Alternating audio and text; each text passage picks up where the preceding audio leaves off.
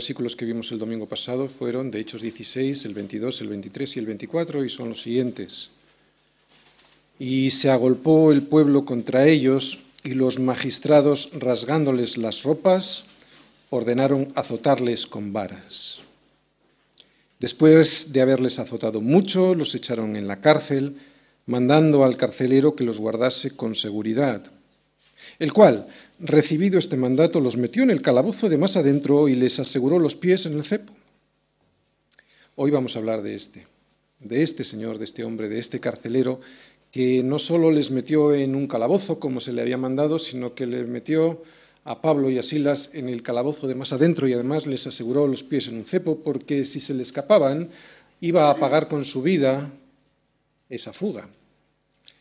Estos versículos fueron los últimos que vimos el domingo pasado. Estos versículos es donde dejamos nuestra historia el domingo pasado.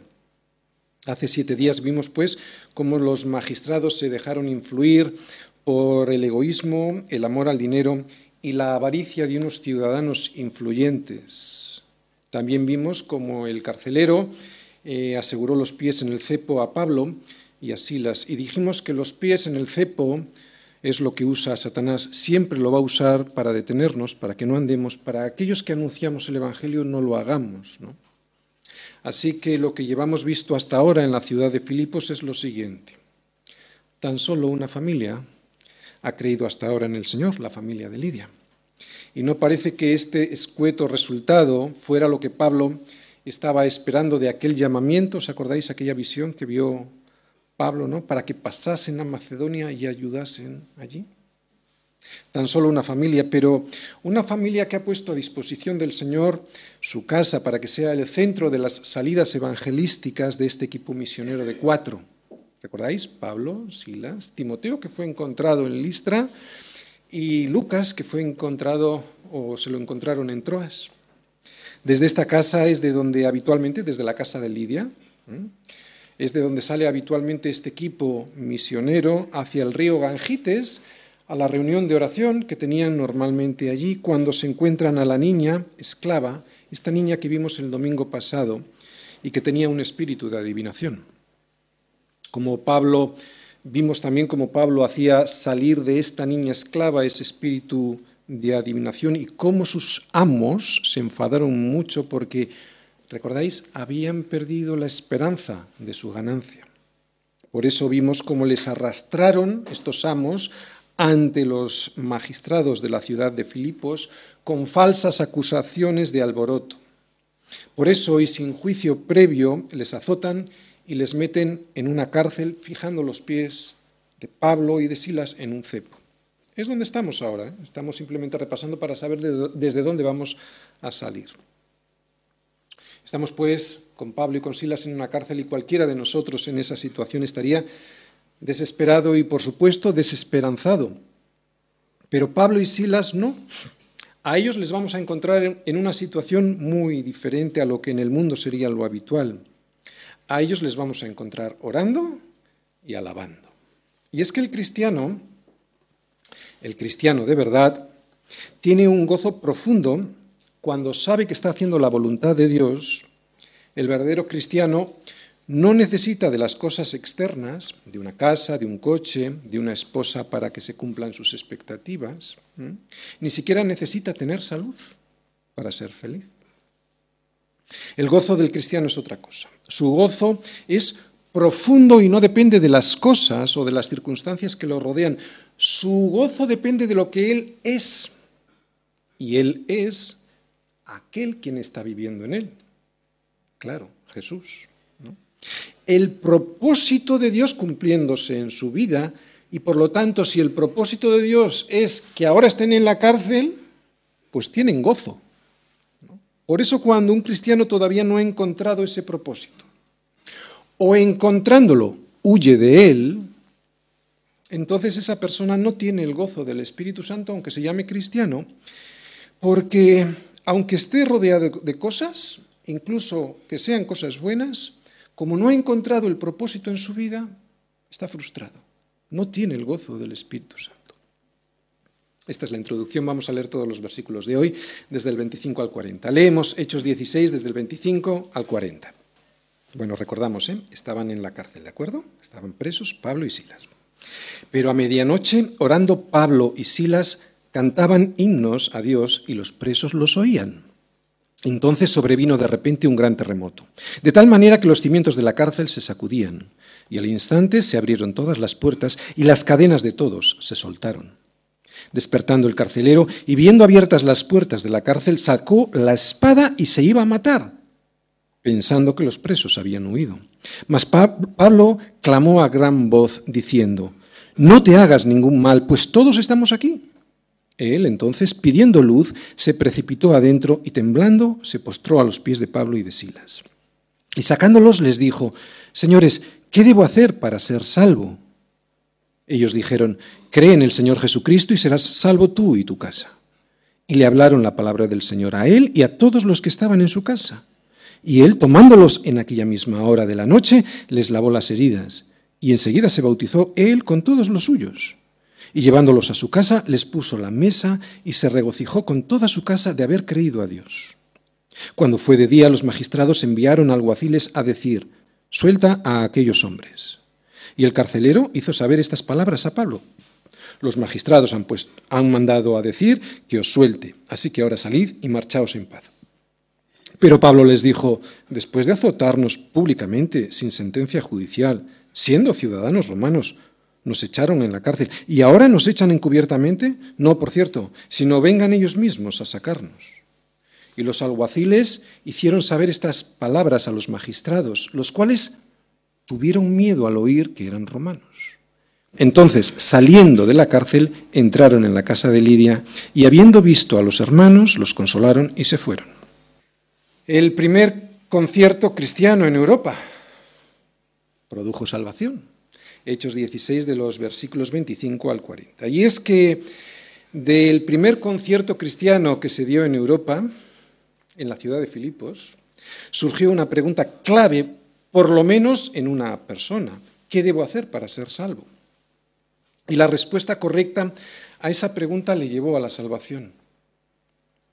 Así pues, el primer fruto de ese concierto fue la conversión del carcelero y más tarde la constitución de la iglesia de Filipos, una iglesia que fue una de las favoritas de Pablo. Así que vemos que la persecución por causa de la justicia, que es por causa de que prediques de Jesucristo, esto es perseguirse, perseguir a alguien por causa de la justicia en la Biblia, eh, vemos que trae fruto. La tribulación, pues, trae fruto. Los magistrados no prenden a Timoteo ni a Lucas, Prenden a Pablo y a Silas. Probablemente no prenden a Timoteo ni a Lucas porque eran gentiles. Sin embargo, Pablo y Silas eran judíos. Lo que no sabían los magistrados, tampoco se lo preguntaron, es que aunque eran judíos también eran romanos. Por eso no podían azotarles, como luego vamos a ver, sin previamente juzgarles. Hay que recordar lo que ya dijimos el domingo pasado, que Filipos era una colonia romana y también dijimos que explicamos en qué consistía ser una colonia romana, no lo vamos a volver a repetir. También dijimos que el emperador Claudio emitió un decreto por el cual se había tomado una decisión, la expulsar a los judíos de la ciudad de Roma por una serie de conflictos de tipo religioso que había habido en la ciudad. Por eso, muy probablemente, estos magistrados y estos hombres que les habían llevado a Pablo y a Silas delante de los magistrados estaban absolutamente convencidos de que iban a ser expulsados por esto mismo. Había ese ambiente antisemita en ese momento en el imperio romano. Pero ocurrió algo. Cuando tú estás haciendo la voluntad de Dios y las cosas te van aparentemente mal, siempre hay un pero que Dios quiere que suceda en tu vida para que entiendas que es más fuerte el que está en ti que el que está en el mundo. Y este pero que Dios quiere que ocurra en tu vida es la oración y la alabanza. Y lo vamos a ver en el versículo 25, vamos a ir viendo pues versículo a versículo. Versículo 25. Pero a medianoche, orando Pablo y Silas, cantaban himnos a Dios. Y los presos los oían. Cuando veas un pero en la Biblia, párate y piensa porque seguro que es algo muy importante que o está sucediendo o va a suceder. Este pero lo que significa es que separados de mí, dice Jesús, nada podéis hacer. La oración y la alabanza es algo que tiene poder y en lo que se agrada Dios. Claro, cuando estás cumpliendo su voluntad, no cuando estás haciendo lo que te da la gana. Porque te hace dar cuenta esa oración, esa alabanza, que es Él quien tiene en sus manos todo el control de la situación. Claro, vuelvo a repetirlo, cuando estás en su voluntad, porque orar y alabar cuando estás haciendo de tu vida un proyecto personal y propio sin tener en cuenta a Dios no vale para nada. De hecho, orar y alabar implica total rendición, total y absoluta, absoluto sometimiento a alguien que es un Dios soberano, no es un Dios relativo. ¿eh? Implica un servicio incondicional. ¿Entendéis lo que es incondicional? O sea, que no le pongo condiciones a Dios. Eso es incondicional. Es un servicio incondicional. No es decirle, Señor, si me sacas de la, de la cárcel, te sirvo. No, no. Significa, Señor, aún en la cárcel, te sirvo. Señor, aún en la enfermedad, te sirvo. Señor, aún en la pobreza, te sirvo. Señor, no quiero que me des una mujer para servirte. Si me la das, es tu voluntad. Voy a servirte aún estando soltero. Eso es estar sometido, eso es estar, ponerte a, a su disposición de una manera incondicional a un Dios que es absoluto. Él es el Señor, yo soy su siervo. Eso es lo que significa, ¿no? Están sangrando, están con los huesos molidos, están con un cepo, están con un cepo y en el calabozo, y en el calabozo de más adentro. En una cárcel infecta, no es una cárcel del siglo XXI, en la que a veces se vive mejor que fuera. Están en un sitio terrible. Y están cantando no están en un espectáculo de Hilson. ¿Entendemos? Lo que cantaban Pablo y Silas muy probablemente eran los salmos de David.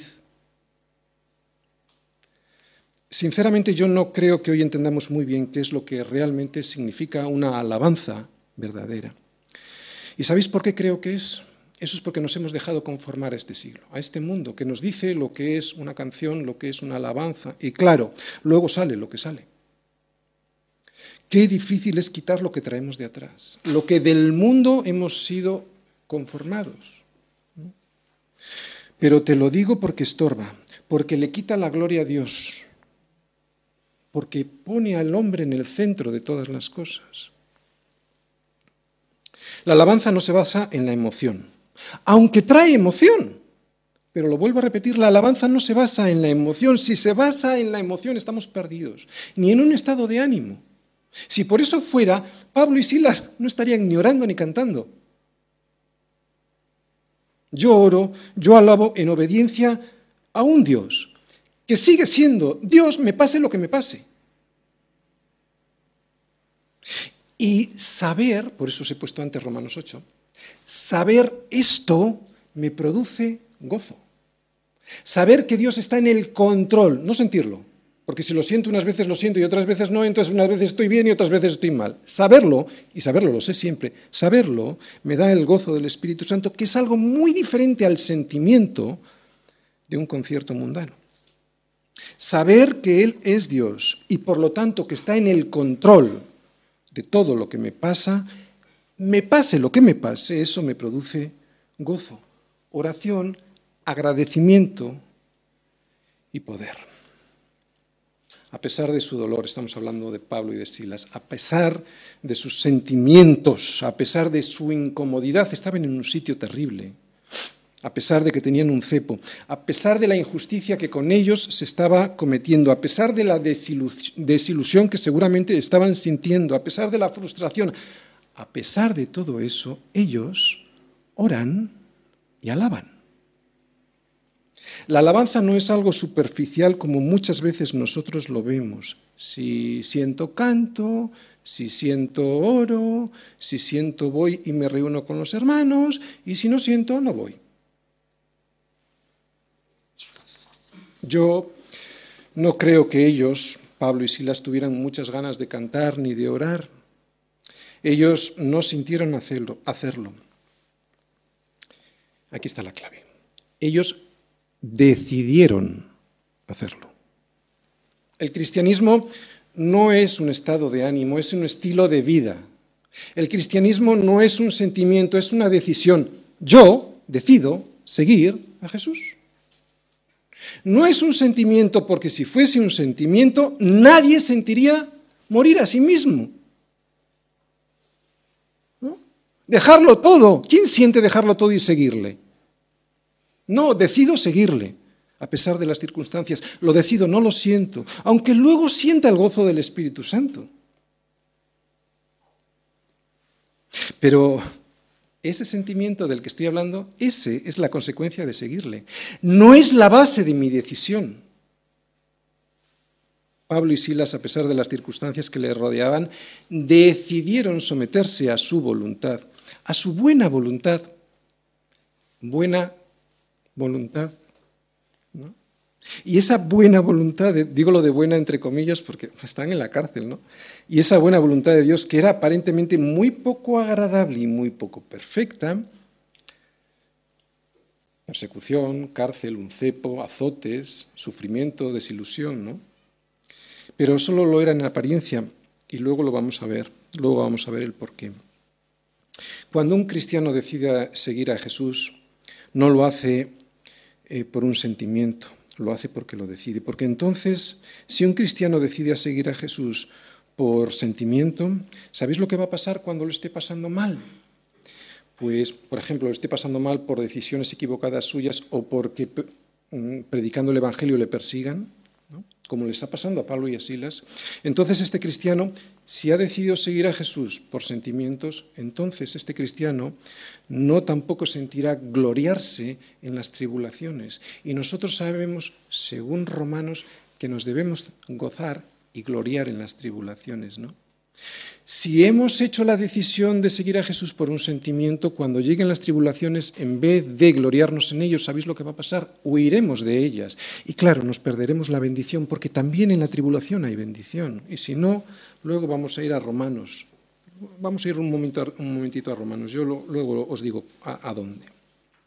Nadie siente gloriarse en las tribulaciones. Nadie siente gloriarse. Eso es imposible uno decide gloriarse en ellas. Y esto es lo que significa, es que uno se mete en su cuarto, cierra la puerta y ora, llorando si es necesario, queriendo cumplir la voluntad de Dios, aunque esa voluntad sea estar en una cárcel y con los pies en un cepo. Orar y alabar, dando gracias por la tribulación, porque sabe, no siente, sino sabe que eso es la voluntad de Dios, aunque no siempre entienda en ese mismo momento el propósito. Y ahora quiero que vayamos a Romanos 5. Romanos 5, versículos del 3 al 5. Romanos 5, versículos del 3 al 5. Ya hemos predicado sobre esto. El título de la predicación eh, se titula Hombres de verdad. Si alguien quiere saber más sobre la tribulación, podéis ver en las, grabaciones que tenemos en la página web la predicación que se titula Hombres de verdad. Y aquí está en, esta, en este vídeo bastante bien explicado. Hoy solo lo vamos a ver por encima. Muy bien, Romanos 5. En el versículo 1 y 2, eh, Pablo nos dice que justificados, estamos justificados cuando por la fe en Jesús creemos en Él. Bien, pero una vez que estamos justificados, dice, hay más cosas gloriosas. Versículo 3. Y no solo esto, o sea, no solo estamos justificados, dice Pablo, sino que también nos gloriamos en las tribulaciones, sintiendo que la tribulación produce paciencia. ¿Dice eso? Sabiendo que la tribulación produce paciencia. Sabiendo. ¿eh? Y la paciencia prueba y la prueba esperanza. Y la esperanza no avergüenza porque el amor de Dios ha sido derramado en nuestros corazones por el Espíritu Santo que nos ha sido dado. Este primer concierto que estamos viendo en el versículo 25 produjo fruto y fruto de verdad. Primero, la conversión del carcelero y de su familia. Luego lo vamos a ver en profundidad. Pero también nació una iglesia que será muy respetada y es la iglesia de los filipenses. Y eso a pesar de que Filipos era una colonia romana y por lo tanto perseguía todo aquello que sonara a judío. Y hay que recordar que en el siglo I tanto los judíos como los cristianos eran, eran vistos como una misma cosa. Este versículo 25 termina diciendo algo hermoso, que los presos los oían. Ya he comentado antes lo que estaban oyendo los presos, los salmos de David. Eso es lo que se cantaba. No sé cuál sería. No te voy a cantar ninguno porque destrozaría el salmo, pero sí te voy a leer uno. Imagínate a Pablo y a Silas cantando esto y los presos oyéndolos. Salmo 142, 5 y 7. Clamé a ti, oh Señor. Dije, tú eres mi esperanza y mi porción en la tierra de los vivientes. Escucha mi clamor, porque estoy muy afligido. Líbrame de los que me persiguen, porque son más fuertes que yo. Saca mi alma de la cárcel para que alabe tu nombre. Me rodearán los justos, porque tú me serás propicio. Y de repente, en la cárcel, se abren las puertas y los cepos se sueltan. Después de escuchar, escuchar esta canción, imagínate, ¿no? qué consolación, ¿no? qué poder. Y los presos los oían. ¿Cómo no los van a oír sabiendo que Pablo y Silas tenían un Dios así? ¿no? Versículo 26. Entonces sobrevino de repente un gran terremoto, de tal manera que los cimientos de la cárcel se sacudían y al instante se abrieron todas las puertas y las cadenas de todos se soltaron. Bien, esto es lo que pasa cuando todos oramos y cantamos en comunión.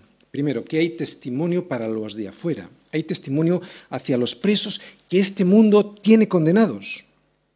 Y también hay poder, poder que libera de la cárcel a esas personas a las que el mundo ha condenado. Años más tarde escribió Pablo a estos filipenses, a la iglesia de los filipenses, una carta que ya la conocéis, lleva su mismo nombre, y les dijo lo siguiente, por nada estéis afanosos, sino sean conocidas vuestras peticiones delante de Dios en toda oración y ruego, con acción de gracias. Y la paz de Dios, que sobrepasa todo entendimiento, guardará vuestros corazones y vuestros pensamientos en Cristo Jesús. Una vida que adora a Dios, no digo que canta, eso simplemente es la expresión externa de todo, ¿no? lo que es nuestra vida. Una vida que adora a Dios, una vida que, ora a Dios para que su voluntad, no la mía, para que su voluntad sea hecha, sea cumplida en mi vida. A pesar de que las circunstancias de, que le rodeen a esa persona no sean muy agradables, esa vida, esa persona tendrá siempre contentamiento. Nunca estará afanada por aquello que le ocurre. A esas personas las puertas de la cárcel se les abren y los cepos y las cerraduras se les sueltan. ¿Tienes una puerta que se te cierra constantemente a pesar de que oras? A pesar de que alabas con tu vida, fíjate lo que te digo, a pesar de que alabas con tu vida, no de que cantas, ¿de acuerdo? De que alabas con tu vida a Dios y estás seguro de que esa puerta debiera estar abierta. Entonces, es que esa puerta debe permanecer cerrada momentáneamente por alguna razón, como le había pasado a Pablo y a Silas. No pienses el por qué, sino el para qué mantiene Dios cerrada una puerta. Si es que estás buscando la voluntad de Dios, ¿eh? atención, estoy, estoy poniéndome en un presupuesto de alguien que realmente anhela y desea escuchar la voz de Dios. ¿no? Escucha y no te preguntes por qué, sino ¿para qué, Señor? Quiero, quiero saberlo. ¿no? Porque cuando alguien es un verdadero cristiano, cuando alguien solo quiere cumplir la voluntad de Dios, aunque las circunstancias le aprisionen, Dios le abrirá las puertas que lo retienen y soltará las cadenas que lo atan. Y si no es así, ¿sabes? Algo te querrá decir Dios con eso. Lee la Biblia, ora, alaba, pero no para consolarte a ti mismo, no para que sientas bonito, ¿de acuerdo? No para eso, sino para que puedas escuchar la voz de Dios, para que Él te limpie el corazón y puedas sentir el Espíritu Santo hablándote a ti a través de la palabra, a través de los hermanos, a través del pastor, que para eso te los ha puesto en la iglesia. Versículos 27 y 28. Despertando el carcelero y viendo abiertas las puertas de la cárcel, sacó la espada y se iba a matar, pensando que los presos habían huido. Mas Pablo clamó a gran voz diciendo, no te hagas ningún mal pues todos estamos aquí. El carcelero sabía lo que le esperaba si los presos se escapaban. que pagaría con su vida. Lo sabía perfectamente. Esa era la medida que el imperio romano usaba para que la gente que estaba presa no se escapase sobornando al carcelero y así el carcelero dijera, pues es que se me han pegado y se han escapado. Bueno, pues pagas con tu vida. Era una medida. Por eso él lo sabía, por eso él saca la espada, ¿no? Por eso él saca la espada, para quitarse la vida, por lo menos para que pareciera que los presos le habían asesinado para poder escaparse, ¿no? Y de esa manera su familia no sintiera la vergüenza de, ah, pues, de tener que escuchar que su padre, que su marido, les había dejado marchar a los prisioneros incumpliendo con su deber. Por eso, digo, sacó la espada para suicidarse. Pero Pablo, que también sabía esto, sabía esta norma del imperio romano, le dice, no te hagas ningún mal, pues todos estamos aquí. ¿Cómo que todos estamos aquí? Después de que se soltasen y desencajasen las puertas y se abriesen los cepos, ¿todos estamos aquí? No tiene ningún sentido. ¿no? se lo cree. Por eso en el próximo versículo veremos cómo va a por luz para ver creer realmente que eso es así. ¿no? Por de pronto hemos visto hasta aquí dos milagros. Uno es bastante evidente, ¿verdad? Dios usó de un terremoto para abrir unas puertas de una cárcel y también para soltar unos cepos. Pero hay otro milagro que para mí es incluso mayor que este. Que todos se quedaron dentro sin escapar. ¿No? ¿Por qué nadie se escapó? Bien, la Biblia no lo dice, probablemente sea especular un poco, pero conociendo a Pablo y sabiendo lo que dice Lucas, hay que todos se quedaron escuchando, muy posiblemente ellos pensaron que algo de Dios acababa de ocurrir allí. Vimos en el versículo 25 que los presos estaban escuchando las alabanzas de Pablo y de Silas. ¿no?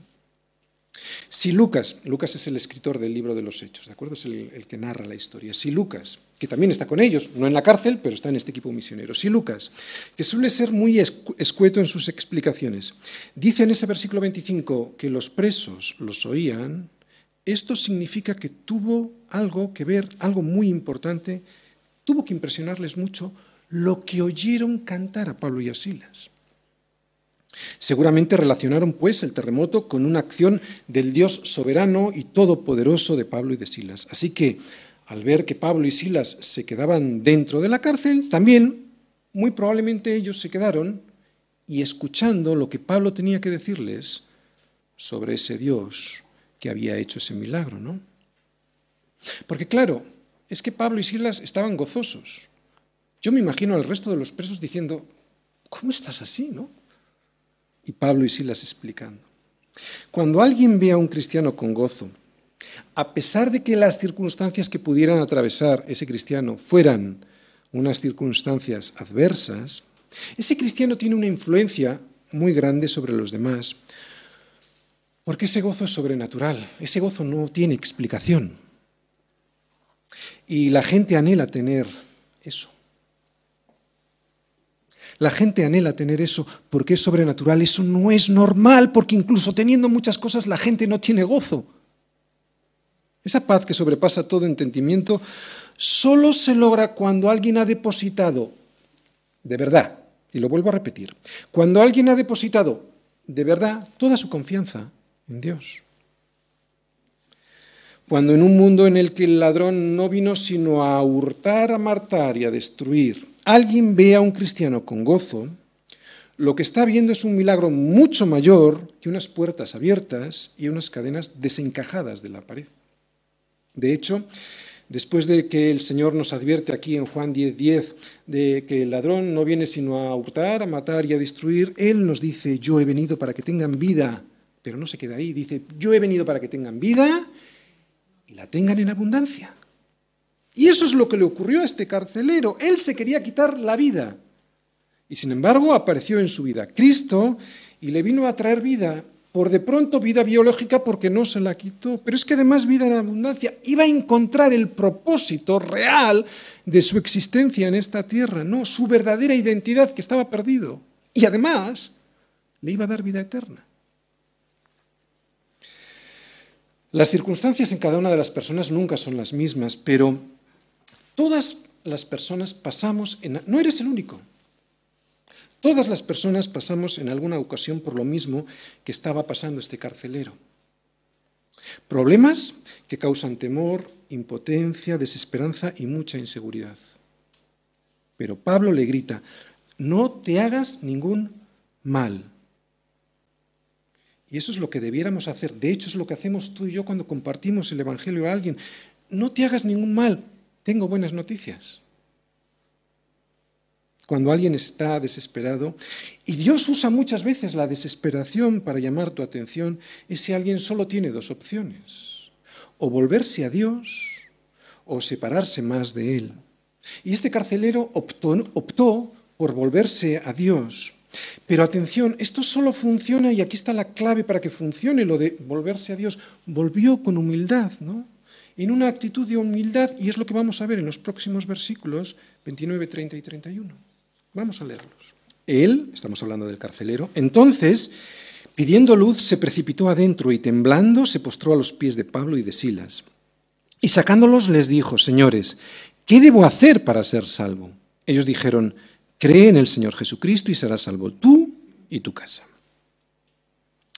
Bien, muy probablemente la, la casa de este carcelero estaba en la misma cárcel, no sabemos dónde, en un piso superior o al lado, así que se fue a su casa a su familia para pedir luz, porque no se podía creer que los presos no se hubiesen escapado. ¿no? Y al comprobar que no se habían escapado, les hace la gran pregunta que todo ser humano debiera hacerse. ¿no?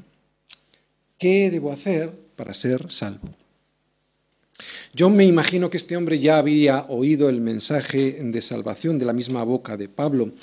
Y ahora al ver no solo el milagro de la liberación, porque claro, este hombre vio el milagro de la liberación, puertas abiertas, cadenas soltadas, ¿no? Vio algo más, el milagro que a mí me parece más grande todavía es la misericordia de Pablo de Silas y de todos los que estaban allí de quedarse allí dentro, ¿no? Al ver esa misericordia de Dios para él, porque eso significaba que el imperio romano no le iba a matar. Al ver todo eso, al ver la seguridad que tienen estos presos y ver, al ver el gozo que tienen a pesar de que siguen en la cárcel sin escaparse, Él quiere también tener esta salvación. ¿Y cuál es la respuesta a esta pregunta de ser salvo? ¿Hay que hacer algún tipo de obra para ganarse el favor de Dios, como se hace en las religiones? ¿También en la religión cristiana? ¿Me da lo mismo? Estamos hablando de cristianismo, no estamos hablando de religión, ¿verdad? Pues no. Esta es la obra de Dios, nos dice Jesús, que creáis en el que Él ha enviado.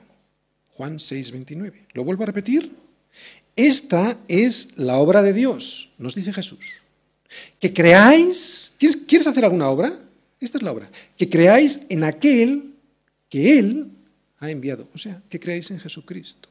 Esta fue la respuesta de Jesús a los discípulos que le seguían, que le seguían porque les daba cosas, pero que no creían en Él. Y ahora vemos que esto mismo que dijo Jesús a aquellos discípulos se lo está diciendo Pablo a este carcelero. Cree en el Señor Jesucristo y serás salvo tú y tu casa. La, la, salvación, pues, es por fe, no es por obras, por fe en Jesús. Por fe en la obra ya hecha redentora de Jesucristo en la cruz por mí. La salvación no es algo que nosotros nos ganamos, es algo que ya está ganado por Jesucristo y que nosotros recibimos, si queremos aceptarlo, por gracia. O sea, como regalo gratuito, sin hacer nada para recibirlo. Los frutos, esto es otra cosa, los frutos vienen después de una conversión genuina, no antes. Los frutos los que Dios acepta. Porque los hombres pueden hacer buenas obras, ¿de acuerdo? Pero son como trapo de inmundicia, no las acepta Dios. Los frutos, o sea, los que sí Dios acepta, esos son el resultado de la salvación, no el origen de ella.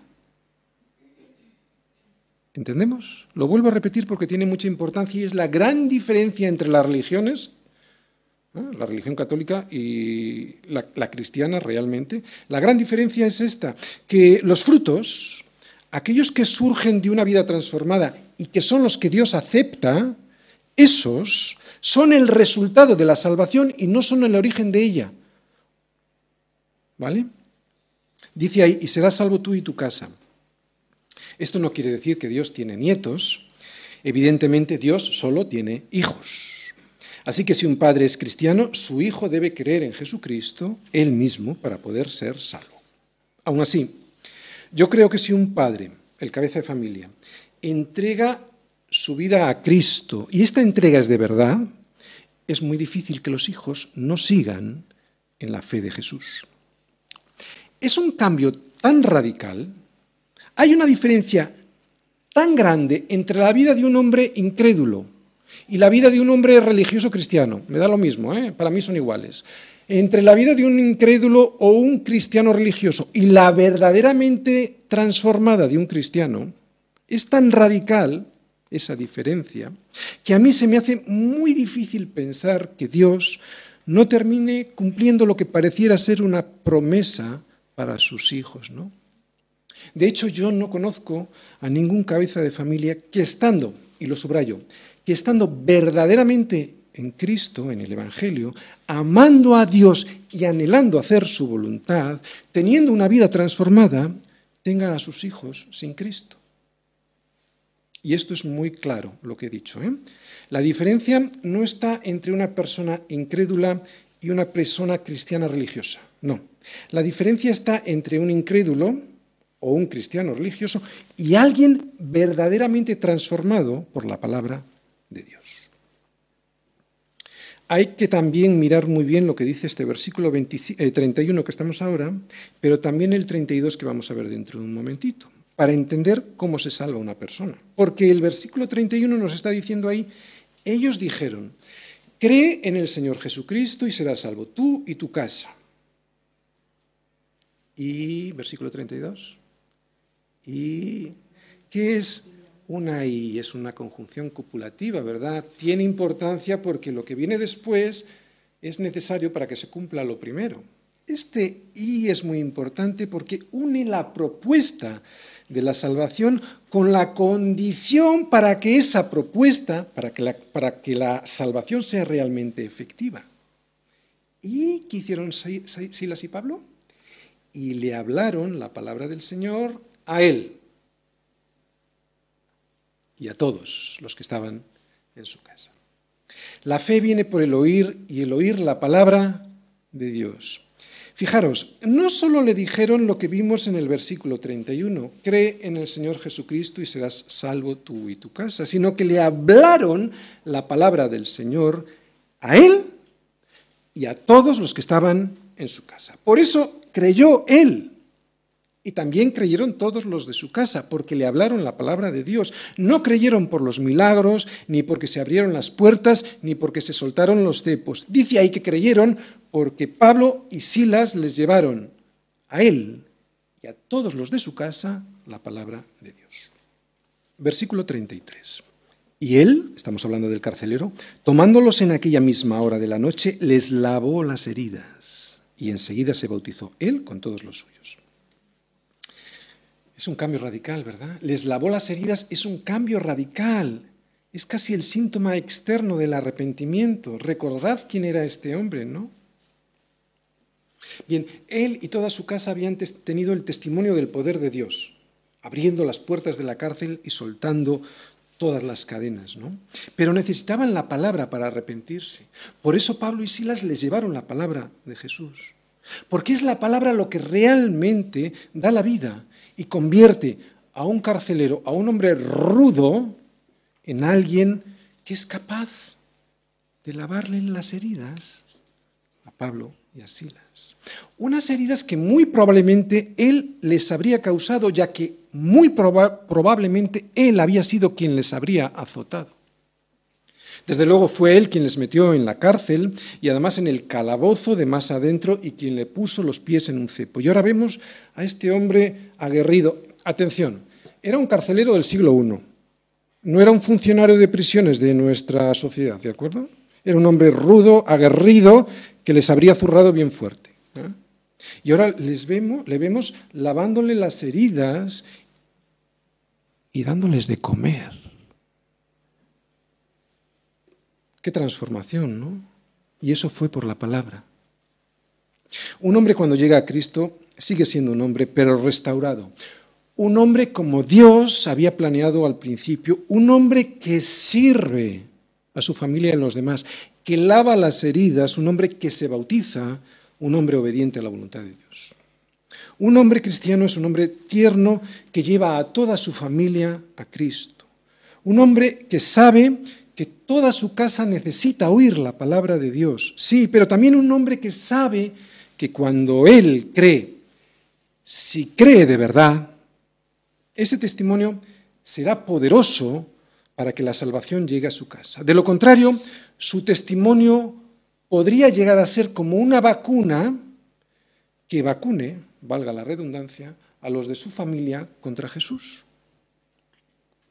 Y sus hijos no, querrían ni oír, no querrán ni oír hablar de él. Bien, en este capítulo 16 hemos visto a una mujer, Lidia, y a un hombre, este carcelero, una mujer y un hombre restaurados para llevar el Evangelio a su casa. Una mujer y un hombre obedientes. Los dos se bautizaron, nada más creer. Y esa obediencia produjo bendición. Toda su casa creyó y se bautizó. Fíjate lo que dice este versículo. Y enseguida, lo he subrayado, y enseguida se bautizó él con todos los suyos. Bien, este hombre no esperó hacer un cursillo de bautismos ni nada por el estilo, ¿no? Él entendió que necesitaba a Cristo y obedeció al mandamiento de bautizarse y se bautizó. Pero hay algo muy importante en lo que acabo de decir, que entendió. Si tú no entiendes que Cristo murió por ti, entonces deja el bautismo para más adelante, ¿de acuerdo? Versículo 34.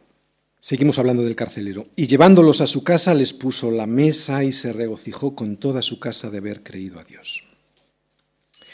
Y llevándolos a su casa. Siempre que Dios sana a alguien, lo envía a su casa. Lo vimos el domingo pasado con el endemoniado Gadareno, ¿os? Y lo vemos también hoy. Recordamos el versículo de Lucas 8:39, vuelve, le dijo, después de sanar al Gadareno, después de haberle sacado esa legión, ¿eh? le dijo, vuélvete a tu casa y cuenta cuán grandes cosas ha hecho Dios contigo. Si nos fijamos aquí, Jesús se hace igual a Dios porque Jesús le sacó todos esos demonios y él está diciendo, cuenta cuán grandes cosas ha hecho Dios contigo. Y él se fue publicando, ya no en su casa, se fue por toda la ciudad, diciendo cuán grandes cosas había hecho Jesús con él. O sea que el Gadareno aquí tiene muy claro quién es Dios, que es Jesús. La salvación es para ti, pero también es para tu casa. Si eres capaz de ver, a ver, si Dios te da la misericordia de ver la situación que pudiera estar viviendo tu hogar, porque hay veces que no la vemos, ¿de acuerdo? Pero si Dios tiene la misericordia en tu vida de, abrir tu corazón y de que puedas ver la situación que está viviendo tu hogar, si eres capaz de observar el desastre que el diablo pudiera estar ocasionando en tu familia, en, en tu vida y en la de tu familia, y tienes la valentía, porque hay que ser valiente, el cristianismo no es para cobardes, y tienes la valentía de humillarte y de entregarte al Señor de verdad, tú podrás convertir tu vida en la puerta de entrada de Jesús en tu hogar, para que Él pueda sanar todas esas heridas y engendrar vida espiritual a los tuyos. Lo he dicho antes, era un carcelero del siglo I. Solo Dios puede transformar a alguien así, un hombre rudo y sin piedad en un hombre que muy probablemente les habría azotado, como hemos dicho antes, y este hombre, sin embargo, se terminó convirtiendo en alguien tierno, en alguien completamente nuevo, en alguien cariñoso que les lava las heridas que les ha causado y que les lleva a comer a su casa. Es evidente que ahora este hombre es un hombre con gozo. ¿Qué dice ahí? Que se regocijó, ¿verdad? Lo dice ahí. ¿Por qué está así de gozoso? Pues también lo dice ahí, fíjate lo que dice, por haber creído a Dios. Y es que esta es la causa profunda y verdadera de nuestro gozo. Haber creído a Dios, no creer en Dios. Cuando la gente observa tu vida ¿Pueden ver ellos, pueden decir ellos que tú tienes gozo de verdad? Porque ese gozo se tiene no por una casa nueva, no por un coche nuevo, no por una esposa nueva, porque hay gente que estrena esposas cada cinco años, ¿eh? no te creas. ¿eh? Pensando que ahí está pues la ganancia de su vida, ¿no? Ahí está, y resulta que cada cinco años se vuelven a, divorciar y a casar con otra, a, buscar, ¿no? Digo que el gozo se tiene no por esas cosas, sino por, por haber creído a Dios. El verdadero gozo se tiene cuando tu base es la fe en lo que Dios ha dicho y tú le crees a Dios. No solo es creer en Dios. Si alguien se llama cristiano y no tiene el gozo del carcelero, ¿sabes lo que ha pasado? Que simplemente ha creído en Dios, pero no le ha creído a Él. No ha puesto de verdad toda su vida en las manos de Dios. Porque creer en Dios significa simplemente que le crees, pero que después no le haces ni caso, que sigues haciendo de tu vida un proyecto propio sin tener en cuenta la opinión de Dios. Pero creerle a Dios es diferente porque implica creer en Él sí, pero además obedecerle. Y de ahí viene el gozo, ¿no? Sabes que Él tiene el control de tu vida, ya no más tú, ya no más tu egoísmo. De ahí que se regocijó con toda su casa. Oye, ¿cómo no se va a regocijar con toda su casa? Qué triste es una casa cuando solo uno es el que conoce a Cristo. Lo sé por experiencia propia, para mí fue muy duro vivir así en casa de mis padres, pero cuando, como ahora, toda mi familia conoce a Cristo, qué regocijo es hablar una misma cosa y sentir una misma cosa. ¿Cómo no va a tener regocijo este carcelero? Ahora bien, si yo lo predico, pero no lo vivo, lo único que hago es alejarles de Cristo. Versículos 35 al 38. Cuando fue de día, los magistrados enviaron alguaciles a decir, suelta a aquellos hombres. Y el carcelero hizo saber estas palabras a Pablo. Los magistrados han mandado a decir que se os suelte, así que ahora salid y marchaos en paz. Pero Pablo les dijo, después de azotarnos públicamente sin sentencia judicial, siendo ciudadanos romanos, nos echaron en la cárcel y ahora nos echan encubiertamente. No. Por cierto, si no vengan ellos mismos a sacarnos. Y los alguaciles hicieron saber estas palabras a los magistrados, los cuales tuvieron miedo de oír que eran romanos. ¿Por qué tuvieron ganas de ir al baño estos magistrados? Tenían ganas de hacer pipí y popó. ¿Por qué? Porque ellos debían recibir lo mismo. Azote por azote y además públicamente, y todo por haber permitido que ciudadanos romanos hubiesen sido azotados y encarcelados sin juicio previo y sentencia condenatoria. Además de haber sido destituidos de su puesto, estas personas, Filipos corría el grave riesgo de perder su condición de colonia romana. Esta es la situación en la que estamos ahora. ¿Veis cómo Dios usa las tribulaciones para conseguir propósitos mejores? Y podían perder su condición de colonia romana porque no habían aplicado la ley, se habían dejado llevar por la turba. Oye, ¿qué estaría pensando Silas, no? Le podía haber preguntado a Pablo, Pablo, ¿por qué hemos esperado hoy para decirles que éramos ciudadanos romanos? ¿no? ¿Por qué no se lo dijimos antes de que nos azotaran? Yo no lo sé. Pero muy probablemente, y conociendo a Pablo, fuera por esa especial relación que tenía Pablo con Dios. ¿no? Cómo Pablo sentía el Espíritu Santo hablándole en su corazón. Él era muy sensible a la voz del Espíritu Santo y se dejaba guiar por él.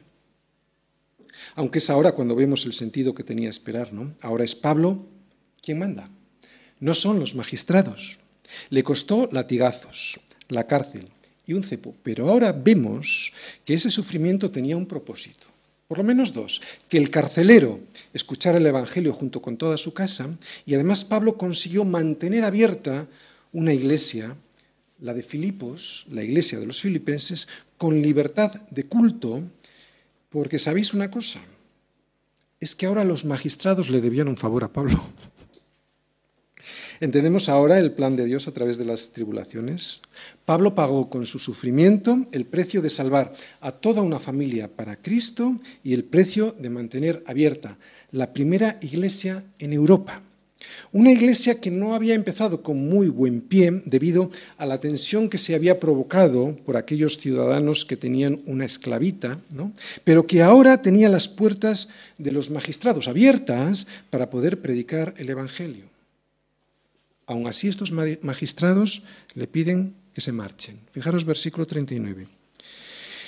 Y viniendo, o sea, vinieron, Pablo no salía de la cárcel, y viniendo les rogaron y sacándolos les pidieron que salieran de la ciudad. Versículo 40, entonces saliendo de la cárcel, entraron en casa de Lidia y habiendo visto a los hermanos los consolaron y se fueron.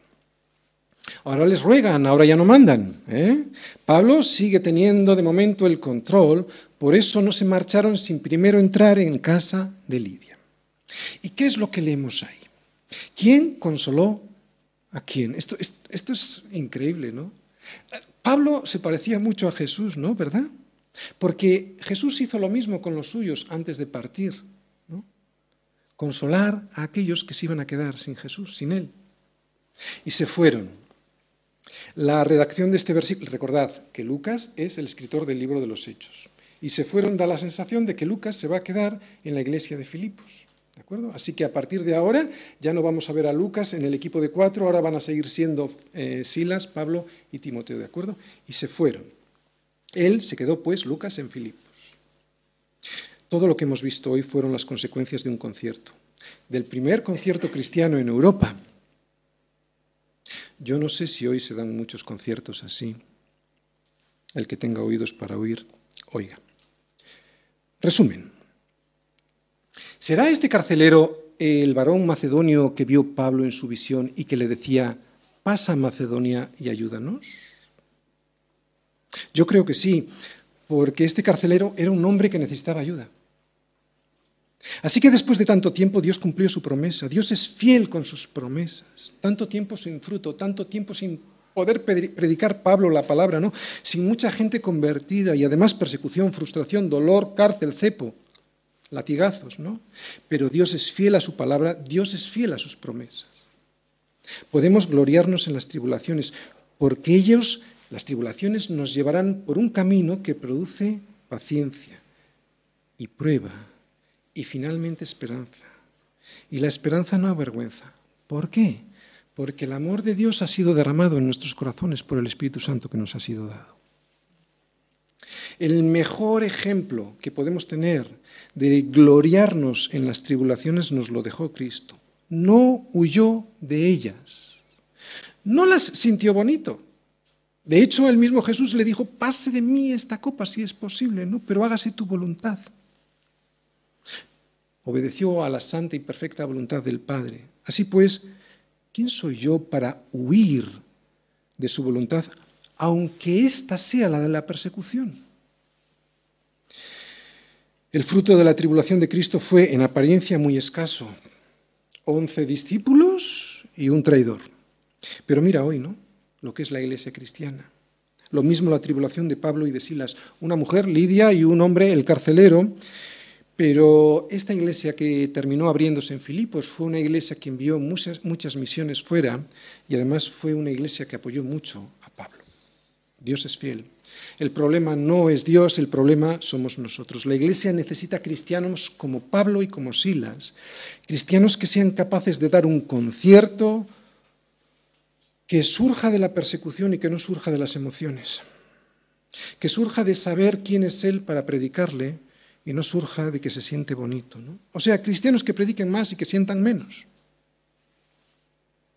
Te vuelvo a leer el Salmo 142, versículos 5 y 7 clamé a ti, oh Señor. Dije, imagínatelo cantando, ¿de acuerdo? Dije, tú eres mi esperanza y mi porción en la tierra de los vivientes. Escucha mi clamor, porque estoy muy afligido. Líbrame de los que me persiguen, porque son más fuertes que yo. Saca mi alma de la cárcel, para que, alabe tu, para que alabe tu nombre. Me rodearán los justos porque tú me serás propicio. Esta sería una muy buena canción para nosotros hoy. No sé si la misma que cantó Pablo, pero alguna como esta, muy parecida, seguro. Pídele eso hoy al Señor. Saca mi alma de la cárcel y aprende a cantar a tu Padre. A aquel que te ha abierto las puertas de la cárcel en la que estabas, a aquel que te puede abrir la puerta de la cárcel en la que todavía estás. Órale y cántale. ¿Sabes por qué todavía no le puedes alabar?